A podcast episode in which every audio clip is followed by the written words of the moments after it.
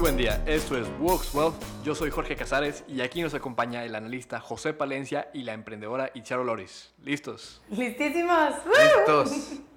Muy bien, el día de hoy vamos a platicar de una herramienta muy útil para emprendedores y gente que busca invertir. Se llama Las cinco fuerzas de Porter, creado por el profesor Michael Porter de Harvard, el gurú de la estrategia. Con esta herramienta podemos ver dentro de una industria cómo tu empresa o la empresa que analizas tiene fuerza de negociación con sus competidores, proveedores, clientes, sustitutos y con nuevos competidores.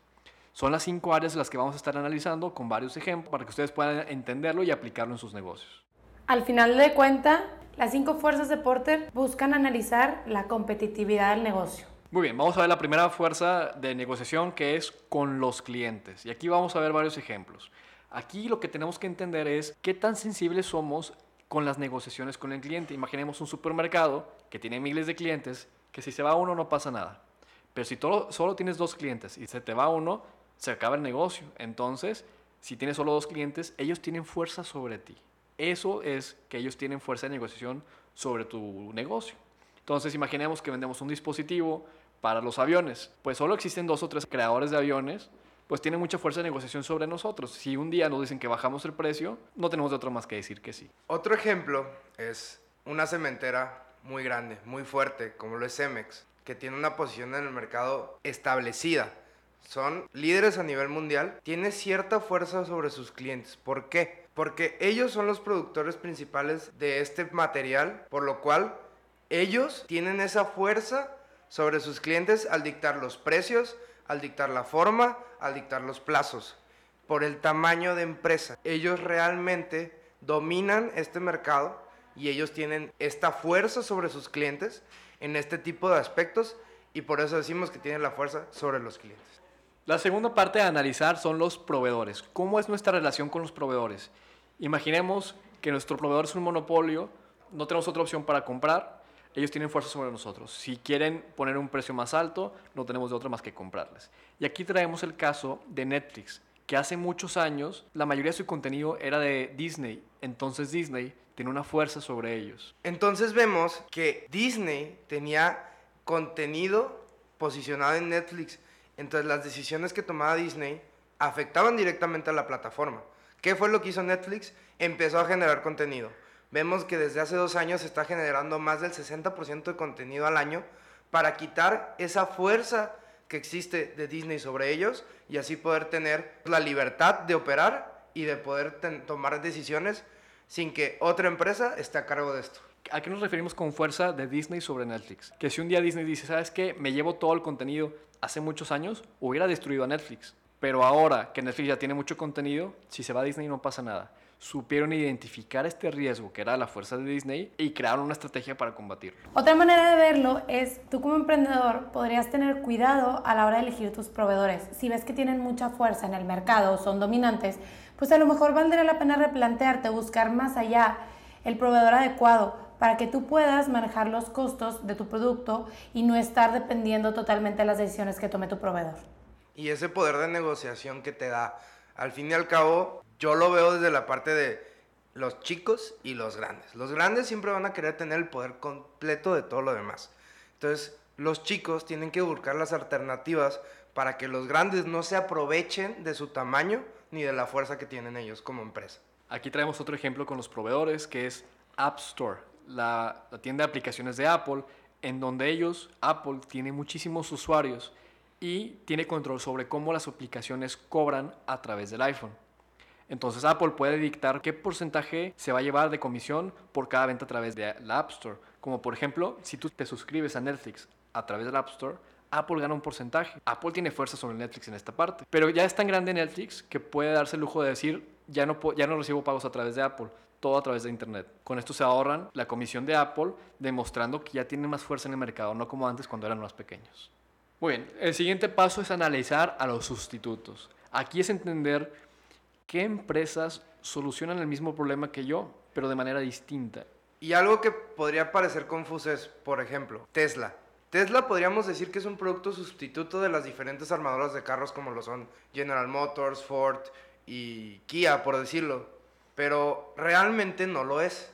Tesla y estas otras armadoras son competidores. Un sustituto de los autos más bien es Uber, el metro, el autobús, el tren, otras alternativas de transporte. Entonces, para resolver la necesidad de transportarte localmente, puedes irte en auto, en metro o en Uber. Esas son las alternativas, estos son los sustitutos. Y aquí podemos ver cuáles tienen ventajas sobre otros. Nos podemos dar cuenta de lo que comenta Jorge, de que Uber y todas estas empresas están volviendo sustitutos de los autos con el simple hecho de si un día tienes el carro en el taller, ya no tienes la urgencia de que salga, porque tienes maneras de transportarte. O si vendes tu carro, no tienes la necesidad de comprar ya otro, puedes esperarte meses porque puedes seguir moviéndote. Entonces tienes estos otros, estas otras empresas que satisfacen la necesidad de tener un auto. El siguiente tema son los competidores. Aquí podemos analizar qué tanta fuerza tienen los competidores grandes en la industria, cómo se mueven los jugadores pequeños, los jugadores de nicho, qué tanto pueden moldear el mercado. Traemos el ejemplo de Coca-Cola, en donde hemos visto emprendedores que intentan lanzar un nuevo refresco, unos jugos, pero este monstruo de la industria tiene poder en los supermercados, que con el presupuesto de marketing que tienen Coca-Cola y Pepsi, pueden acaparar todo el estante y al emprendedor le dejan el estante más pequeño, o pudiera haber el caso de que estas refresqueras bajen tanto sus precios que quiebren a, los nuevos competidores. Eso es fuerza de los competidores. O inclusive a través de contratos de exclusividad. La marca es tan grande que el pequeño rentero tiene la disposición de firmar este contrato y no dejar entrar a ningún otro, otro competidor porque, porque lo vale. Y con este tema nos vamos a la quinta fuerza de Porter, que es el análisis de las barreras de entrada. ¿Qué tan fácil es que surjan nuevos competidores? Aquí tenemos casos opuestos que, por ejemplo, para ser una empresa farmacéutica se necesitan millones de dólares en investigación, años de un laboratorio trabajando para poder lanzar un producto. Puede tomarse hasta 15 años. Entonces, la barrera de entrada de crear una empresa farmacéutica es muy alta, toma mucho tiempo hacer una.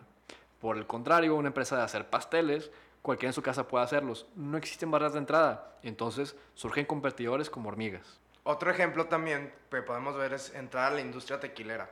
Sabemos que existe José Cuervo, que es una de las empresas más importantes de esta industria. Las barreras que tienen ellos, por ejemplo, el agave tiene que tener nueve años de maduración para poder estar en el punto para realizar el tequila. Esta es una barrera que ellos tienen y resultaría tener un rancho con agave, resultaría tener la industria, la maquinaria para realizar este procedimiento. Entonces, estos se vuelven barreras que contribuyen a que las empresas grandes tengan una porción de mercado más grande y las empresas pequeñas pues les cueste un poco más de trabajo entrar en este mercado. Entonces, podemos resumir las barreras de entrada en varios tipos. Primero, si la inversión para entrar es muy alta. Segundo, si se necesitan permisos, que para ejecutar el negocio se necesiten permisos, es una barrera de entrada. Y por último, si existen patentes. El que haya una patente bloquea la competencia y por ende protege el negocio que ya está y prohíbe que entren nuevos competidores. Y las barreras de entrada pueden ser buenas o malas dependiendo en el punto en el que te encuentres. Porque si vas empezando un negocio que tiene barreras de entrada altas, pues va a ser un poquito más complicado.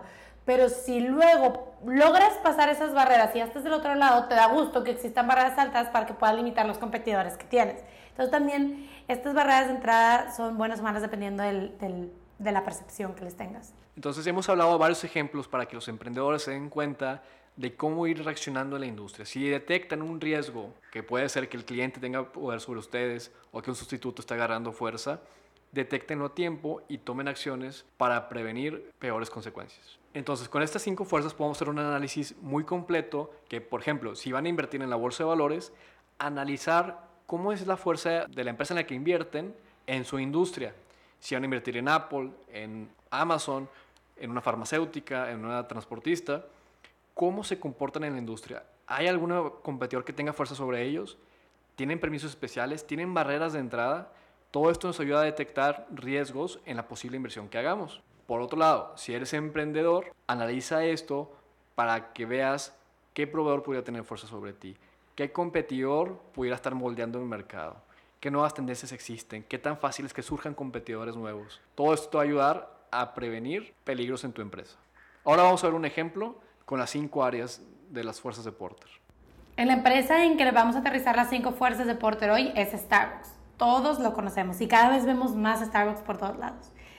Entonces, los clientes de Starbucks, en este caso, ellos tienen la fuerza porque poseen una gran cantidad de poder de negociación porque no hay ni siquiera un costo mínimo de cambio para, para los clientes. Y además tiene una gran cantidad de ofertas disponibles para que vayan. Si no se les antoja un Starbucks, pueden ir a otro café y adquirirlo y no pasa nada. Entonces, como Starbucks entiende, lo que él hace para protegerse es crear una buena marca, para poder tener lealtad del cliente, poder que el cliente se enganche con ellos y que lo elija porque lo quiere, no porque haya más ofertas dentro del mercado. Y lo vemos reflejado en su programa de recompensas. Al final de todo, Starbucks tiene un programa de recompensas bien reconocido, que es el Rewards, y esto genera que el cliente regrese y aparte, hasta cierto punto de, las rewards, le genera al cliente algo positivo, que es un café gratis o el diferente producto que le elija. Entonces, aquí podemos ver que ni Starbucks ni sus clientes tienen fuerza uno sobre otro, pero Starbucks intenta protegerse poniendo promociones, creando cierta lealtad de marca, creando el programa de rewards. Con esto va creando cierta fuerza, pero nada relevante con sus clientes. En la fuerza número dos, que son los proveedores, podríamos pensar que en el caso de Starbucks, sus proveedores tienen alto poder de negociación porque la demanda de café es altísima a nivel mundial y además los granos se pueden producir solamente en ciertas áreas geográficas. Pero no es así, porque no hay únicamente un proveedor. Entonces, Starbucks puede jugar ahí con si acepta uno o si acepta el otro, que en realidad lo que hace es unirlos y ofertar diferentes cafetaleros. Así es, como los cafetaleros están tan fragmentados, lo que hacen ellos es unirse para tener un poco más de fuerza de negociación.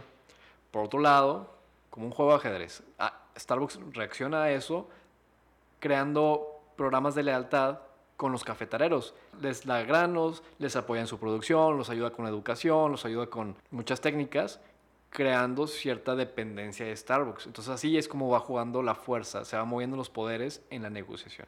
Sí, de hecho, si entras a un Starbucks, siempre te ofrecen, ¿quieres el café Colombia? El café de Kenia. Incluso entras y hay hasta mapas mundiales en donde se ve de dónde provienen cada uno de los cafés que hay. La tercera fuerza son los sustitutos. La amenaza de los productos y servicios sustitutivos para Starbucks es sustancial, específicamente en los sustitutos que incluyen té, jugos, refrescos, aguas, bebidas energéticas, entre otras cosas, porque lo que destaca el Starbucks es el café, pero si quieres un té a lo mejor vas a elegir ir a un lugar que se enfoque en té y que pueda tener un mejor té que el que ofrece Starbucks. Entonces Starbucks para crear cierta fuerza sobre los sustitutos paga con uniones de cafeterías muchas investigaciones científicas sobre el café para que promuevan que el café es más saludable, que el café te hace vivir más, que te cura de ciertas enfermedades y con todo eso van bloqueando a sustitutos promoviendo que el café es más saludable. Una de las estrategias que hizo Starbucks en este caso fue en su expansión en China. Sabemos que en China el té es algo esencial de la vida cotidiana del, del habitante de China.